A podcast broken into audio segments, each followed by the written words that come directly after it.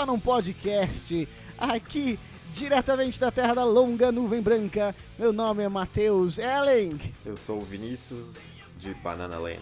Eu sou o Vitor Luiz e estou no Só Não Podcast Fit Matheus, Fit Vinícius. Boa! E tu é o Só Não Podcast, então, Que né? E nós somos, os, nós somos os adicionados, Não, né? eu estou no. É. Não, não, não. Já acho que o programa é só dele, tá vendo, Eu Vinícius? sou o Só Não Podcast. Pra quem gosta de misturinha, isso aí é como assim, cara? Não entendi isso. É, ficou esquisito esse negócio. Ai, é, mas esquisito é a gente. A gente somos todos esquisitos, mas Todos nós somos, né? Todos nós. Ah, hoje nós falaremos de crossovers musicais que nós gostamos, integrantes de bandas que tocaram com outras bandas ou eh, músicos que tocaram com outros músicos. Enfim, ah, é, Se perdeu. perdi completamente. É, eu acho que na verdade o Matheus fez uma misturinha antes de entrar aqui pra gravar com a gente. Por Ah, isso que deu isso Com aí, ó. O que, que tu gosta de misturar aí, Vitor? Fala, dá uma receita para pro pessoal culinário do Só Não Podcast, vai. Culinária, cara. É. Pizza doce com pimenta. Ô, mas aí é bom, né? Um queijinho, queijinho brie com pimenta é bom. Eu disse pizza, não disse queijo.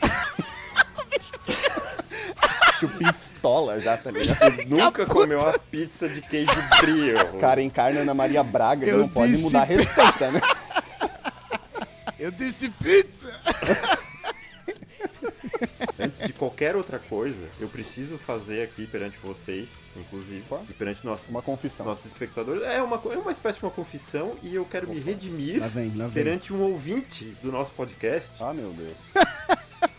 Ah, meu Deus. É, o negócio vai pegar. Um ouvinte do nosso podcast, um amigo meu de longa data, que me É. questionou no episódio que falamos de música. Sim. Ele falou, e eu, tenho, eu sou obrigado a concordar, eu vou ter que trazer aqui pra todo mundo. Aham. Ele disse assim, pô, cara, a gente se conhece desde criança e tal, e tu não falou ali no podcast sobre música que tu tinha CD do Backstreet Boys. Então eu tô aqui admitindo que eu tinha CD do Backstreet Boys. Ouvia, ouvia tudo. Ô Vinícius, então a gente, a gente se dá, a gente se dá a mão, cara, e anda junto porque eu também tinha, velho. Então, Só eu não tinha? Agora eu tô me sentindo excluído já.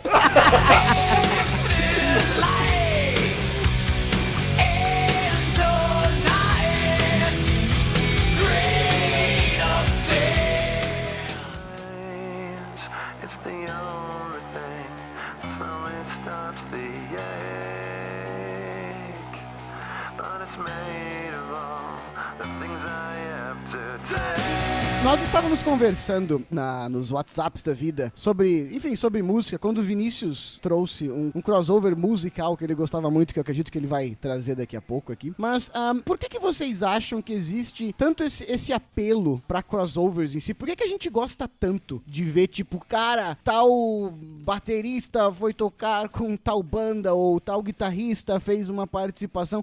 Por que que isso é tão apelativo pra nós, assim? E não só na música, né? Quadrinhos, cinema. Por que que vocês acham que isso é tão legal? Ah, faz parte daquele imaginário, né? Aquela coisa. Como é que será que. Aham. Como seria, será que seria? Como é que ficaria? Ficaria bom, ficaria Sim. ruim? Um cara é tão bom aqui, ele seria tão bom naquele outro lugar ali também? É, porque além da surpresa, eu acho que tem também a coisa boa com coisa boa dá duas vezes coisa boa, né? Nossa Simples senhora. assim. A coação. Professor de Nossa, matemática. A matemática tá forte aqui. Mas eu, eu concordo com muito com o Vini ali. Na verdade, ah, tem meio uma aura de tipo brincar com o impossível, né? Sim. Alguns desses crossovers assim e tal. Mas Vini, já que foi você que meio que introduziu esse assunto pra nós, ponto da gente gostar tanto e querer transformar numa, numa das nossas pautas aqui. Qual foi o crossover que você nos trouxe aquela vez lá? Por que que tu gosta tanto? Começa aí. Vamos, vamos começar do começo. Em primeiro lugar, eu queria perguntar pra vocês se vocês conhecem Aham. um festival de música chamado Download Festival. Sim, senhor. É um dos mais tradicionais, eu acho. Conheço do- download, faço bastante download. Pode cortar essa idiotice depois. é um dos festi- maiores festivais de música do mundo, né? Sim, aham. Que- De bandas de rock, metal, enfim. Esse festival acontece na Inglaterra, no Castle Donington, há muitos anos já. E aconteceu um, um evento interessante no Download Festival no ano de 2004. Aham. No ano de 2004, ah, um dos dias do festival tinha como headliner, né, a banda principal, Metallica. conheço, conheço. E o Metallica eh, era o headliner, né, daquela noite, ia se apresentar, só que Aham. aconteceu um imprevisto que Uma até... tragédia. Não, não foi uma tragédia. foi um imprevisto. Ah, tá, desculpa. O imprevisto que até hoje ficou um pouco no ar, assim, o que, que realmente aconteceu, mas, assim, o imprevisto foi que o baterista do Metallica, Lars Ulrich, que é um dos fundadores da banda, ele não pôde tocar com a banda, assim, momentos antes da, da apresentação Aham. acontecer. A versão oficial é de que ele passou mal, teve que ser hospitalizado e não poderia fazer o show. E existem algumas outras versões aí de que ele teria não, não. tido... Nesse podcast ninguém quer versão oficial. Qual É, que é a então. fofoca? É, eu quero. O que que tu acha, Qual que é a fofoca? O que, que tu acha, Vinícius? Cara, eu venho pela patifaria. Eu quero, eu quero uma coisa engraçada aí, velho. Tu acha, Vinícius? Qual que é a versão? Qual que é a fofoca, velho? Tem, uma- ó, tem, tem duas outras versões. Tá. Uma delas é que ele, Ok, que ele ok. teve um, um- um ataque de pânico. E outra dele que Não, foi uma. tá errado, tá errado, uma- tá errado. Tá errado. A outra foi, a que eu acho a mais divertida, foi uma DR com a mulher dele, né? Mais provável. Que quem não sabe, quem não Motivada pelo. Pelo quê? sabe. Aí, aí, aí, aí eu, eu não tô trabalhando com a revista contigo, né, meu? mas aí- Tá, mas continua, Vini, aí? Ó, A mulher dele, esposa, para quem não sabe, é uma atriz. Ah. Que inclusive participou do filme Mulher Maravilha. Quem que, é, Oxi. quem que é a esposa dele? O Vinícius tá pesquisando agora. cri. ah, ô Vinícius, por favor, né, cara? Cara, eu venho aqui pra saber a notícia dos famosos. Ah, é a Connie Nielsen. Ninguém não conhece. Ela fez, ela era, fez o Gladiador, inclusive. Porra, massa, massa. Tá, e aí, continua. Qual que é o nome dela? Connie Williams. Connie Nielsen. Williams. Nielsen. Ah, não, ó, ela é, ela é famosinha, cara. Fez vários Sim. filmes. sim, Famosinha. vários filmes. Mais famosa que todo mundo aqui junto, né? Famosinha. Não, não, não. Quem disse? A hora que esse episódio é ao ar, a gente não sabe, velho. é verdade. Ah, esse mundo é uma É, loucura. Mas e aí, Vini? Tá, ele não tocou, por- possivelmente por uma- um problema doméstico familiar. O fato é que ele não tocou. O fato é que ele não tocou. Certo, certo. Aí, certo. a banda Metallica, honrada como, como só ela, né? Em vez de Ah. outras bandas aí que atrasam 5 horas pra entrar no palco ou sequer apresentam-se no momento, Ah, não. Tá falando do Skunk aí. Ah. eles resolveram. Eles resolveram trazer bateristas que estavam no festival, porque eles tinham ali no mesmo dia umas bandas Umas bandas meio, É, mais, ou menos. Korn, Slipknot, Slayer, Machine Head, Soulfly. Uhum. O cara que tocaram ali com eles mais ou menos. Então o que, que eles conseguiram? Trazer os bateristas. Bandas de introdução ali, né? Eles trouxeram os bateristas de outras bandas pra fazer o show e não deixarem os fãs na mão. Ah, eles trouxeram mais de um, Vini? Eles trouxeram mais de um. Como é que foi? Ah. O primeiro baterista que tocou, que tocou as duas primeiras músicas, foi o Dave Lombardo, que na época era o baterista do Slayer. Sim. E o Slayer tem muita história junto com o Metallica, né? Eles formam o Big Four, Thrash Metal, não sei o quê. Então, eles já tinham uma familiaridade. Sim. Já era da casa, Com já. exceção dessas duas músicas, teve uma outra música que foi tocada pelo Fleming, que é o técnico de bateria do Lars. Ah, Ele sim. tocou essa música. O detalhe é que as duas músicas que o Dave Lombardo tocou foram muito bem tocadas. Porque ele é muito ele bom é um, é, o cara é foda. A música que o Fleming tocou, que é o técnico de bateria, ele errou. Tipo, foi um erro feio, assim. Ô, deixa eu te provocar então. Ô, Vini, já- eu vou começar a te provocar já pegando o gancho. É. É, o, o Flaming errou e isso justifica o Lars errar tanto? Tu acha que tem alguma conexão? Ou não? Eu acho que. Ou é eu acho que coincidência? explica, mas não justifica. Ah, explica, mas não justifica. Boa, boa, gostei. O mais interessante dessa, dessa ocasião toda é que as diversas outras músicas foram tocadas pelo Joey Jordison, que era o então baterista do Slipknot. E o legal disso aí foi que, bom, quem não conhece o Joey, ou quem não manja um pouco o mínimo de bateria, talvez não saiba, mas o cara é um monstro na bateria, né? E, e ele simplesmente engoliu as músicas do Lars na bateria. O cara, tipo, destruiu a bateria. A ponto de, terminado uma das músicas, o, o- o James Hetfield, né, vocalista e guitarrista do Metallica, olha pra ele e fala assim, e fora, foi extremamente espontâneo. Quem ouviu o show já e quem teve a oportunidade de ver, eh, vai lembrar. Ele vira pro Joey e fala, Joey, you rock. O cara é muito foda, cara.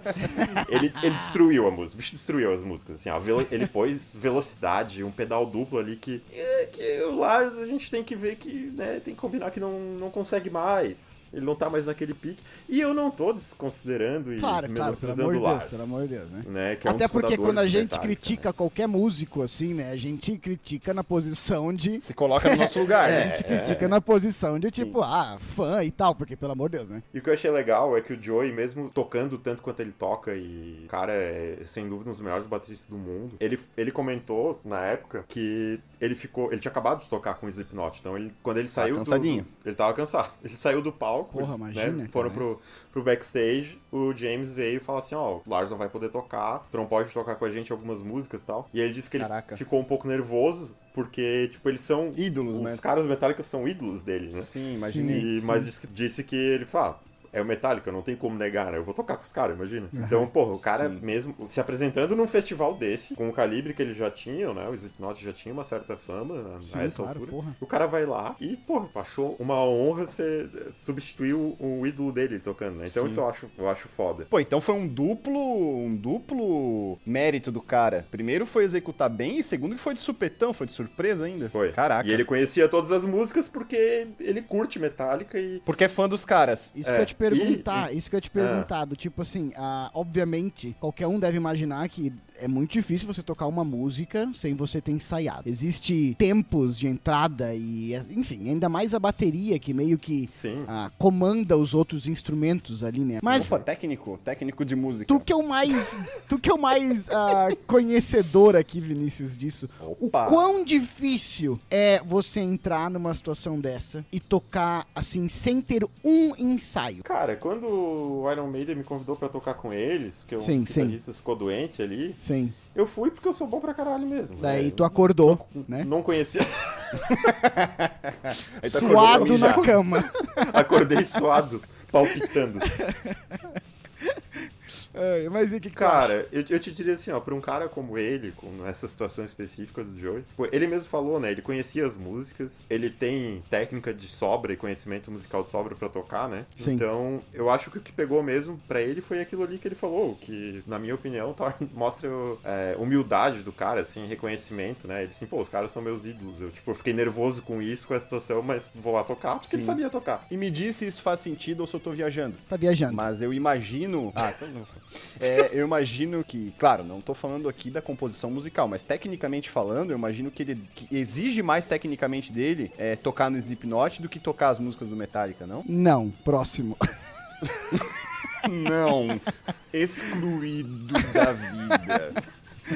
Mas é legal que alguns anos depois eh, perguntaram numa entrevista que fizeram com, que foi feita com o Joey, perguntaram pra ele dessa ocasião, né? Sim. E ele elencou, ele tava eh, antes disso elencando os bateristas que influenciaram ele, tipo, que ele, na, na opinião dele eram os 10 maiores, né? Que, que ou influenciaram que ele, ou que ele respeitava, admirava, né? Sim. E o Lars era um deles, um dos 10. Uhum. Inclusive, ele falou, mostrando muita humildade, o, o Lars ele é criti- muito criticado, como o Vitor falou ali, né? E isso é reconhecido, não é uma coisa Eu não sabia disso, eu não sabia disso, eu não sabia disso. é, não, é que... Tem muita coisa que tu não sabe, Matheus. É, é que tu continua no Backstreet Desculpa. Boys, né? Aí fica difícil. É que eu não procuro O- as partes negativas das bandas. O cara começa a justificar a ignorância. Mas achei legal que o Joey falou assim, ah, muita gente critica o Lars, Uhum. mas ele se colocou nessa posição, né? Ele falou assim, ah, eu nunca vou ser tão bom quanto ele. Sim. Não, mas eu quero fazer uma provocação, né? Nesse sentido aí do Lars. É aqui, só eu o que quero tu uma- faz, Posso te é só fazer uma que faz. provocação, Vinícius? Um bate-bola, jogo rápido, Opa, provocativo? gostoso. Tete a tete, manda Tá, bala. ó, eu não sou, primeiro que eu não sou um cara bom de nomes, tá? Hum. E aqui eu já peço escusas caso eu deixe alguém de fora, mas eu quero falar alguns nomes, eu quero, eu quero fazer uma provocação pro, pro Vini aí. Hum, Quem provoca. toca mais, o Lars ou o Joey? Ah, o Joey, né? Tá, o Joey ou o Dave Lombardo? O Joey. O Joey ou o Kate Moon? Quem? Uh, pô. Do The Who? Ah, não, o Joey, eu vou, eu, vou- eu vou continuar no Joey. Tá bom, tá bom. É, Acabou, tu- acabou. ou- tá, ou o Joey ou o Mike Portnoy? Ah, Ah, é, é, vamos, é, é uma briga boa, né? Briga boa, briga, boa. Tá, vou trazendo, oh, trazendo produto nacional. O Joey ou o Aquiles? Priester. Difícil, vou, vou, vou pedir pra tu responder essa. Não, falando de, falando de Aquiles, cara, outro, outro cross que, que vale a pena mencionar, até pra gente trazer um pouco de, de nacionalidade pra nossa vida, é o, o Angra e o Milton Nascimento. Caralho! O, Temple of Shadows, cara. Que, aliás, é um álbum do caralho. Na- eh, nacionalidade, tu tá dizendo pra trazer pro Brasil por causa do Milton Nascimento, porque o Angra é japonês, não é? é verdade. O Angra tem estátua. Mais no Japão valorizado e tudo, lá eles porra. são, né, cara? É verdade. Isso é um fato, É verdade, é verdade. Né? Isso é uma Mas eu- loucura, né? Isso, pra, isso é, a loucura. primeira coisa do Angra, que é a coisa mais louca de todas, assim. Primeiro que você ouve eles cantando e, tipo, cara, basicamente não tem ah, sotaque, né? Ainda que seja mais fácil tirar sotaque quando se canta, É, é muito, pô, é muito bom, assim, sabe? É, Nesse sentido de não parecer Sim. que é um, um brasileiro cantando inglês. né? Uhum, uhum. E é tão não falado no Brasil, o Angra é tão negligenciado no Brasil, Sim. que se você mostra isso pra uma pessoa que não sabe que eles são brasileiros, e a pessoa não Sim, acredita, sim, a pessoa não certeza. acredita, Aham. cara. Com certeza. Não, e um ponto disso, até aproveitando e deixando a nossa a minha homenagem aí para pro André Matos, né, cara? Que a morte dele foi mais mais sentida, com certeza, na Europa, no. Japão, do que no próprio Brasil, cara. Sim. Que é o Muita país gente do nem cara. sabia quem ele era. Sim, Sim. cara. E, e assim, ele é um cara que se você vai atrás, ele é um gênio. Sim, o cara sim, é era um filho da muito puta, bom, velho. Ele era muito bom. Mas não vamos falar dele agora, né? Porque o Temple of Shadows não tem nada a ver com ele, a princípio. Não. Então, Mas enfim, eu é- concordo que é, um- na minha opinião, o melhor disco do Angra. Cara, eu também gosto muito. Muita gente tem um pouco de preconceito em considerar os álbuns pós André Matos, né? Uhum. E, aí, e aí nós já estamos no quinto álbum do Angra. Isso ali era o Edu Falati? Sim, era o Edu já no, no terceiro álbum dele, né? Aham. Na à frente ali, né? Pra quem não sabe, tem uma pessoa desse podcast que tem uma foto de fã com o Edu Tem Falati. uma foto de fã, cara. Do Tem lado uma- Tem dele, uma foto de fã. o Edu isso, Falati- Foi isso no show do Foi no Guns show do em Guns 2000 e- 2011. 2011? Não, 2010, Ou 10, 2010, 10, 2010, né? 2010, 10 anos, faz 10 anos. Faz 10 Mas, anos. aliás, faz mais ou menos uns 10 anos que nós estávamos lá. Aham, aham. E, o, e a gente tava na arquibancada, né? Sim, Vendo sim. o, o Guns, que ainda na formação Chinese Democracy, né? Aham. Eu, ele tava do nosso lado, praticamente sentado ali. Ele parecia o Vitor, cara. Cabelo comprido, magro. Mas é verdade, cara, é verdade, é verdade. E aí o cara, alguém ainda avisou, ah, o Edu tá ali. Eu falei, ah, tá bom. O cara não vai estar aqui no meio da galera, tá ligado, porra? E o cara tava de boaça, velho, Tava, de boaça. tava. Muita gente até fala que o Edu é arrogante e tal, por algumas entrevistas que ele já deu e tal. É. Mas o cara tava muito simplão ali, velho, humilde assim, bateu foto, trocou ideia. Ô, Vini, É. o, o Vitor na foto com o sorriso do Coringa, cara. De boca, de orelha a orelha. e o Edu Falati com aquela cara, com aquela cara de. É, vamos lá, né? Vamos lá. Ah, mas óbvio, né? Com certeza eu lembro ele não. Óbvio, O né? Vitor deu aquele bilhetinho pra ele. Por enquanto, a gente não sabe até onde só não podcast vai, né? É, vai que ele tá ouvindo isso agora, né? É. Vai que ele tá ouvindo e vai querer bater uma foto com a gente agora. né? Mas dando um contexto pro crossover que eu trouxe, né? Sim. É, o Temple of Shadows é, é um, álbum, um álbum conceitual, né? Que conta a história de um, de um cavaleiro chamado o Shadow Hunter, né? Da- o Caçador das Sombras. E fala sobre ele na cruzada, né? Na primeira cruzada, na Guerra Santa, né? Então é um álbum conceitual que vai contando a história. E foi um álbum escrito é, pelo Rafael Bittencourt, que tá desde o, praticamente do início da banda ali, né? Aham. E o Kiko Loureiro. Kiko Loureiro, não, não vou ser injusto, mas fez praticamente todo o arranjo musical de quase todas as músicas. E o Rafael, ele, ele, o Bittencourt, escreveu a maioria das músicas, né? Praticamente Sim. um álbum nos dois, assim. E é engraçado porque, assim, apesar de ser metal, apesar de não ser algo tão popular no Brasil, o Wishing Wells, que é desse álbum, ficou nas paradas. Foi pra MTV, né? Então, acho que até o Vinícius deve lembrar mais do que eu aí, que, que ele é mais, é mais nessa parte de MTV, Sim. Backstreet Boys e tal. Sim, sim. E, é- e foi um álbum. foi um álbum que eles trouxeram alguns músicos pra participar, né? Eles trouxeram o Kai Hansen, né? Dos principais, digamos assim, pra mim, pelo menos, que sou fã, né? Foda. O Kai Hansen do, do Halloween, né? Criador do Halloween. Trouxeram o, o Hansi Kirsch do, do Blind Guardian, né? Trouxeram, Foda. além de outras pessoas, né? Pra não ser injusto aí, pra produzir, enfim. De boa, ninguém vai ficar preocupado se for injusto, cara. A tua colocação, Ah, cara, mas eu não. Eu, ninguém eu se importa muito. né, cara? E aí trouxeram pra, pra, uma, pra penúltima faixa, na verdade é praticamente a última faixa, que é a Late Redemption, é a música derradeira. O cara tá como dando as últimas declarações dele ali antes de abra- abraçar o anjo da morte, né? Aham. É uma música bonita, cara, uma música bonita. E a música, ela fica um dueto entre o Edu cantando a parte em inglês Sim. e o Milton Nascimento cantando a parte em português. Massa. E além de, porra, além de ser algo muito legal, cara, até por pegar uma figura como o Hilton Nascimento, né, cara, é, mescla as duas partes, né, cara? Dois ritmos totalmente distintos, né? Sim. Não, esse é o tipo do crossover que a gente comentou lá no início, né? Esse, esse tu colocar o Milton Nascimento Exatamente, cara. com o Angra, tá ligado? É esse tipo uma aquela- coisa utópica. Sim, Porque até onde, salvo engano, e não existe registro disso, mas acho que não, ele nunca tocou essa música ao vivo com eles. Sim. Nunca cantou. Sim, Isso sim, foi sim. só lá em 2004, foram lá, fizeram, gravaram, entendeu? E pronto. Sabe? E é engraçado, porque, por exemplo, tem uma, uma, uma frase famosa do Milton Nascimento que é a música deve unir e não afastar as pessoas. Até que foi trazida pelo Rafael Bittencourt agora na morte do André Matos, né? Porque eles Sim. ficaram muito tempo. O André Matos ali não- nunca. eh, Infelizmente, ele morreu sem cantar com o Angra, né? De novo, assim, né? Sim. Só que, pô, voltando pro crossover, né, cara? Traz a brasilidade, né? Aham. Pro, pro, pra algo, como tu falou, que canta em inglês e tal, né? Traz pra quem só curtia metal e Angra, digamos assim. Traz o toque nacional, Aham. que é, cara, Sim. existe uma parcela dos fãs mais radical que não gostava disso, porque Ah, o óbvio, Angra óbvio, fez óbvio. isso com a Sandy agora há pouco tempo, né? Fez com a Sandy. Sim, sim, a Black Widow Web, né? A música ficou nas paradas também no Brasil, cara. Tu não, tu não sabia dessa, Matheus? Não sabia. Cara, ficou nas paradas no Brasil. Faz o que, ô Vinícius? Faz uns dois, três anos essa música, né? Acho que foi 2018. Foi do por aí. último álbum ali, é. Caramba, velho. Sim, Tá aí cara. outro, outro crossover que tu fala, e se? Exato, cara, exato. Carlinhos Brown, os caras já fizeram também uma participação lá no, no festival, enfim. Aham, aham. E essa com o Milton Nascimento, vamos analisar uma por uma, essa eu acho muito boa, cara. Encaixa na música, encaixa no Uhum. tom da música. A música é muito boa, não foi uma música tão do álbum ficou tão famosa, digamos assim, como eu te falei, né? Sim. É bacana, cara, é, é legal, cara. É tipo uma homenagem, tá ligado? Pra, pra música brasileira, assim, e tal. Sim. E o Angra tem muito mérito nisso, né? Trazer a música brasileira no- nos álbuns, ritmos Sim. e influências, assim, isso é muito legal. Sim, então assim, eu acho que o Angra não é tão famoso no Brasil Aham. por uma questão de gosto cultural, cara. E nada demais também, entendeu? Hum. Sim. Nada de crítica. Ele cai no mesmo balde do Sepultura, né? Sepultura, mais valorizada É. fora do que aqui. Sim. E repetindo a frase, né? A música deve unir e não afastar as pessoas, né? A não ser que a música seja ruim, né? Aí tem que se fuder mesmo.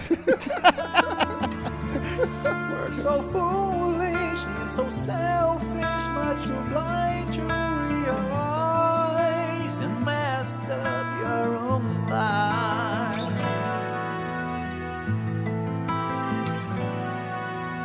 Eu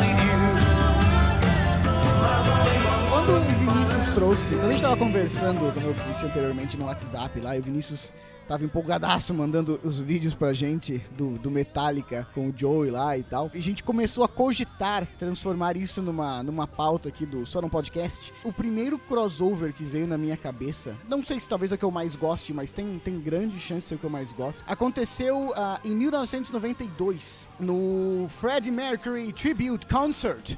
Eu não lembro que eu tinha um ano. É, esperava que isso fosse acontecer. o, o Fred Mercury, ele morreu ah, em novembro de 91, né? E daí os, ah, os integrantes do Queen, os outros integrantes do Queen, falaram assim, pô, a gente precisa Morreu? fazer uma, uma despedida... O cara começa a chorar, né? Não, ele fez o filme faz uns dois anos aí. É. Caramba, velho. Como eu tô por Não fora. era ele, era um ator. Não era um era ele?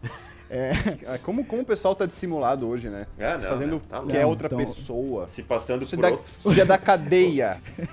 basicamente os membros do Queen, então, eles falam assim, pô, a gente precisa fazer uma, uma despedida ah, à altura da, de Sir Freddie Mercury, que tinha morrido em novembro. Então, em, em abril de 92, Cedo, né? ele, esse é o meu primeiro ponto. Foi tipo o quê? Seis meses depois da morte do cara. Eles vão fazer esse tributo como se fosse a grande despedida ah, do Freddie Mercury, né? Sim. que foi no Wembley Stadium, que é o mesmo estádio em Londres que foi o Live Aid, né? Um dos maiores maiores shows, se não o maior show do Queen, né? Em 80, e- 85, se eu não tô enganado. E esse show do Fred, esse, esse tributo ao Fred Mercury, ele tem algumas coisas interessantes, que o primeiro que, tipo assim, foi o, o último show do baixista com a banda. Opa. O último show inteiro do baixista com a banda, o John Deacon, porque ele vai, ele vai se juntar com a banda em 97 depois de novo pra fazer um show, alguma coisa. Não, perdão, tocar uma música. Mas esse foi o último show dele inteiro, assim, né? E daí os caras falaram assim, pô, então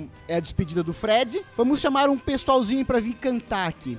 As pessoas que eles chamam pra ir nesse tributo é tipo puta sumo do pariu, suprassumo. assim? Era tipo assim, tá, é, alguns, alguns nomes, né? Vai o Elton John, vai o Dave Bowie, daí vai, vai o Guns, vai o Axel, vai, vai o Guns como banda inteira, depois vai o Axel, vai o Metallica, vai o Def Leppard, vai o Robert Plant. Uma galerinha que não tava fazendo nada ali. Sim, o Roger Daltrey do The Who, o George Michael. Dá uma força pra esses nomes desconhecidos aí. Exato, o Queen falando, vamos tá ajudar esse cara? pessoal aí. Vamos dar um pouquinho de visibilidade. Então, tipo, cara, vai vai uma galerinha fraca, assim, pra, pra fazer esse tributo ao Fred. E a música que eu quero, que, que no caso é o meu crossover, que é uma música em especial, é Bohemian Rhapsody, que é cantada pelo Elton John, pelo Axel, né, do Gun, e pelo, obviamente, pelo Queen, né, pela, pelos três integrantes do Queen. Então, basicamente, é um crossover que une Queen, Elton John e Guns N' Roses, tá entendendo? Ah, pode isso, regra, produção. Vini, pode três? Pode isso ou tinha que ser Não. só duas? Pode... excluído. não, pode. Corta.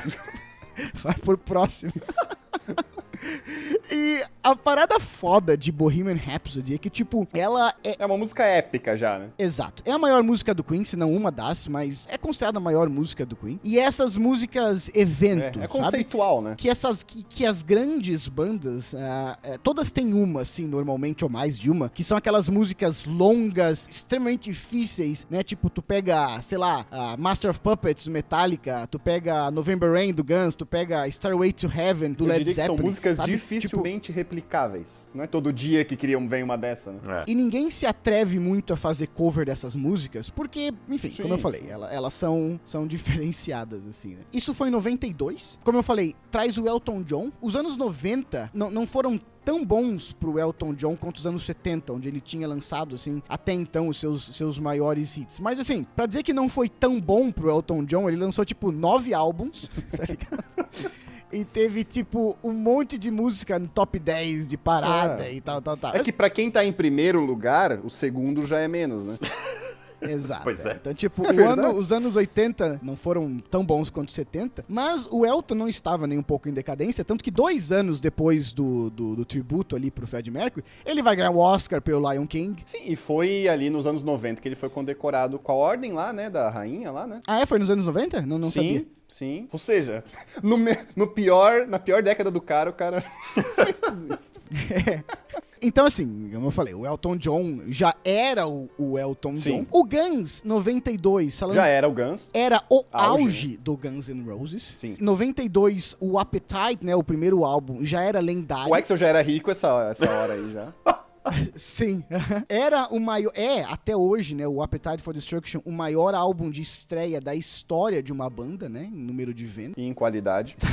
É, possivelmente, de estreia, De possivelmente. estreia, possivelmente, é real. Appetite era, então, ah, fora, fora de série, assim, já era algo meio surreal já, tipo, naquela época. Isso era 92, como eu falei. Em 91, o Guns tinha lançado os Illusions. Sim, eles estavam em turnê ali, né? É, era, era tipo um sucesso comercial estrondoso, naquela megalomania do Axel de lançar um álbum Duplo daquela qualidade. Exato. O Guns fazia naquela época a, a Use Your Illusion Tour, né? Que foram 28 fucking meses. A maior até hoje, não? A maior turnê de rock até Sim. hoje, que foi um sucesso ah, absurdo financeiro e acabou com a banda, né? Destruiu Não, eles. essa turnê fez tudo, inclusive acaba acabando. Destruiu com a rela- o relacionamento Eles estavam no meio da turnê, então, nessa, nesse, nesse crossover com o Elton. Eles tinham, eles tinham começado ela há pouco tempo. Aham. Eles tinham começado ela ali por uns 5, 6 meses e ainda ia ter mais uns 22 pela frente, sei lá. Mal sabia ele.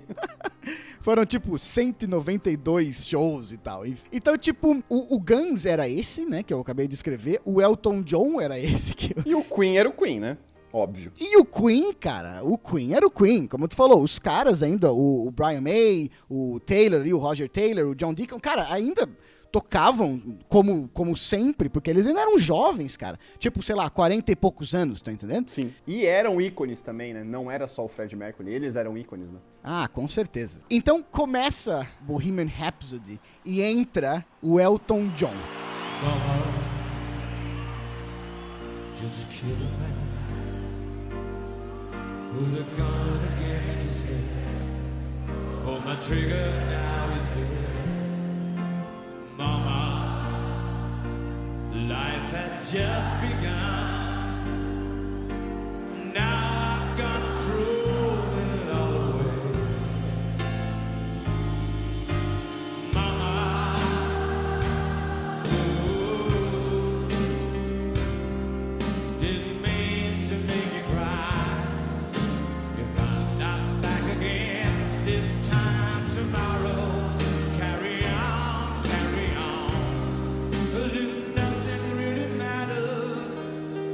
aquela voz grave, impostada, tipo, porra, uma presença fodida, sabe? Aquelas roupas com. Não é lantejola, como se fosse de cowboy, assim, que tem aquelas coisas penduradas assim no cotovelo e tal. É um verdadeiro Lorde, né? É impressionante, assim, porque é impossível não sentir falta do, do Fred Mercury cantando qualquer música, né? Por ser simplesmente o, o Fred Mercury. Mas o Elton John fez um trabalho tão excepcional ali, Tributo, cara. né? A altura. Que é muito foda, assim, sabe? Sim. E é legal que daí começa o Elton John e depois na parte da ópera, sabe aquela parte do meio de Bohemian Rhapsody que tem a ópera, né? Sim, sim. Mamma mia!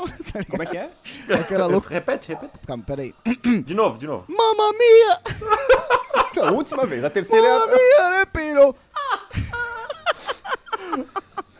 Caraca, Ah, ainda é. bem que o Foi tributo boa. foi, lá em 92 e não agora, né? Senão eles iam te chamar, Senão velho. teriam me chamado pra fazer a ópera. Eu, sim, Ia sim, te sim, atrapalhar aí o teu dia a dia. E eles usam a- as vozes originais de uma turnê deles, né? Sim. Que tem o Fred Mercury cantando, os outros integrantes. E, cara, na parte final, daí explodem os fogos de artifício no palco e entra o, o Axel.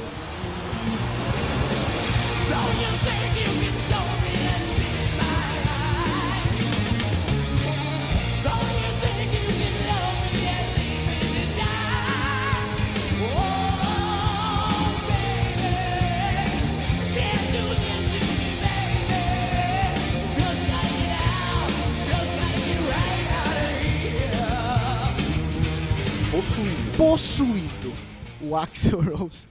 Na, no seu, como eu falei anteriormente, no seu auge, sabe? A voz rasgada, ah, rodopiando. Mas ele não se atrasou? não Ah, se pode. atrasou. Não, não podia ali, né? Ali não podia. Já pensou? Acaba a parte e fica todo mundo esperando, velho. Esperando. Alguém vem e fala, ó, o Axel tá no, tá no hotel ainda. Ele falou que só vai vir daqui uma hora.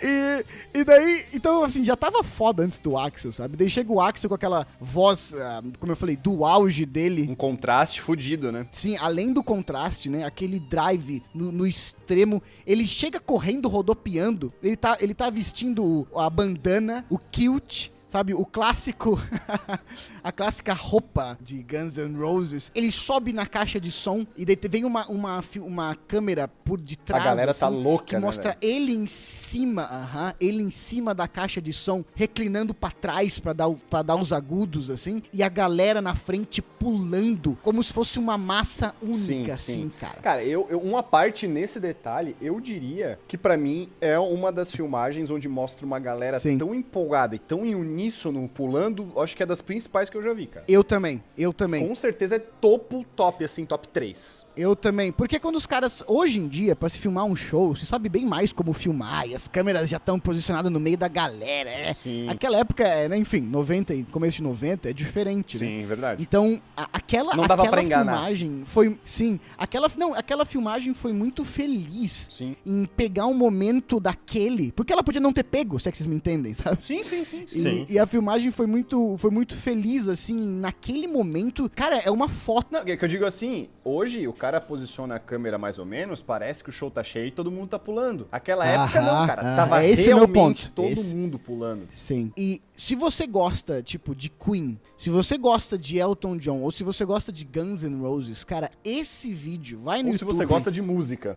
É, não. Você gosta de rock em geral, mas se você gosta de algum desses três, tá entendendo? Vai no YouTube, joga ali, né? Mas ago- Mas não agora, depois. Não, espera acabar o só no podcast. Bo- Bohemian Rhapsody, Elton John, Axel. É um negócio, assim, de arrepiar o pelo. E outra coisa que tu falou antes, Vitor, que tu falou assim, pô, a frase do... Do Milton Nascimento. A música deve unir e não afastar as Perfeito, perfeito. Eu fui atrás de algumas coisas para desse dia, pra ver se tinha alguma notícia de bastidores. E tem algumas coisas legais, assim, tipo o Elton John querendo entrar no camarim do Axel e o segurança do Axel falando que ele tava dormindo e que não ia se acordar. tipo, tipo, era o Elton John, tá ligado? Eu tô junto achando que é quem também, né? Eu acho que legal nessa parte, não sei se tu vais mencionar, mas é que o Elton é um dos principais ídolos do Axel, né? Esse é isso que eu ia trazer agora, cara. Que a gente, enquanto fã, queria rivalidade, né? É, o Queen é a melhor banda do mundo. Não, não. O Metallica é a melhor banda do mundo. Não, não. O Guns é a melhor banda do mundo. A gente cria essas rivalidades, né, cara? O, o Axel disse abertamente, isso agora mais 2000, se não me engano foi até esse ano, ano passado. Ele falou, tipo assim, o Fred Mercury é o meu maior professor. É o maior professor da minha vida. O maior professor musical da minha vida. Sem o Queen, não haveria Axel Rose, sem o Queen não haveria Guns N' Roses, sem o... Sim. Então, tipo, o, o Axel reconhece isso, sabe? e o Fred Mercury idolatrava o Jimi Hendrix, que até é um dos possíveis crossovers que nunca existiram, né? O maior ídolo dele era o Jimi Hendrix. O Axel idolatrava o Elton John, cara. Sim. O Axel faz o discurso de Em indução 94. exatamente. do Elton John aham, ao Rock and Roll Hall of Fame, 95, se eu não me O engano. Axel se dava muito bem com o Kurt Cobain, inclusive, né? Eles eram bem amigos. Sim, outra, outra amizade, outro crossover. Outro crossover que eu queria ver. Mas o que é foda é como eu falei, tu pega um frame ali, sabe? Tu tira um, um print screen, cara, da tela. No final da música, você tem o Brian May na direita, você tem o Axel com abraçado, né, com o braço assim no ombro do Elton John. Atrás lá você tem o Roger Taylor, o baterista. Na, na, na esquerda tu tem ali o John, o Deacon ali, o, o baixista. Cara, você tem o Queen, o, o vocalista do Guns N' Roses, né, representando o Guns N' Roses e o Elton John tipo num frame. Antes tu perguntou, né, o porquê que o que a gente gostaria de ver um crossover e tal, porquê que o fã gosta tanto, né? Sim. E aí você coloca, digamos, qual que é a, motivação do cantor. E aí tu pega o Axel, Aham. cara, que ali já tinha grana, que ali já tinha sucesso. Sim. Ele já conquistou isso, tá ligado? Sim. Ele ainda é tão FDP que ele consegue conquistar de tocar, de cantar no caso, né? E tocar com o Elton, Sim. consegue com esse de si. Os maiores ídolos. Né? Faz o tributo ao King, Queen. Então, porra, o bicho consegue fazer tudo. Sim. Tanto na parte financeira, quanto na parte de sucesso, de fama, quanto na parte emocional do cara, tá ligado? Os sonhos do cara, tá Sim. ligado? Isso se chama zerar a vida. É porque tem coisa que o dinheiro não compra, né, cara? Exatamente, pra todas as outras. é. Patrocinem o Só Não Podcast. Estamos esperando. Agora, ô, ô, ô, Vitor, tu falou antes ali o negócio e ficou na minha cabeça, cara. Eu não. Tu, Opa, trou- tu trouxe. Muita coisa, eu- muitas coisas que eu falo é só pra entrar na tua cabeça. Tu falou ali da Sandy, né, com, com o Angra. E aí eu não pude deixar de pensar né, o quanto seria foda. Isso, é- isso, isso sim É. seria zerar a vida. Pegar assim, ó, Sepultura, crossover com Backstreet Boys, cara. Caralho! Não, ia ser bom. Ia ser. Eu já tô. Ei, eu que vou editar esse programa, já tô ouvindo, subindo um Backstreet Boys aqui. ó. Ai, não. Ah, não! Ah, não!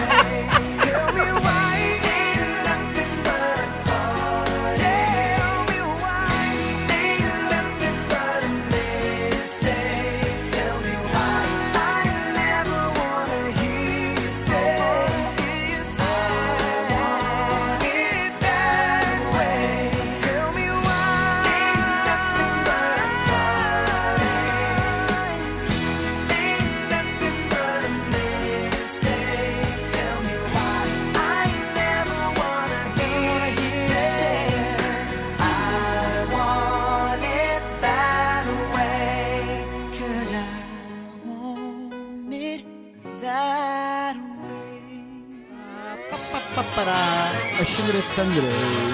Akinde shindeiro, hashinden beru, da shikadikatara, shikadikatara. Papa, papa, shikadikatara.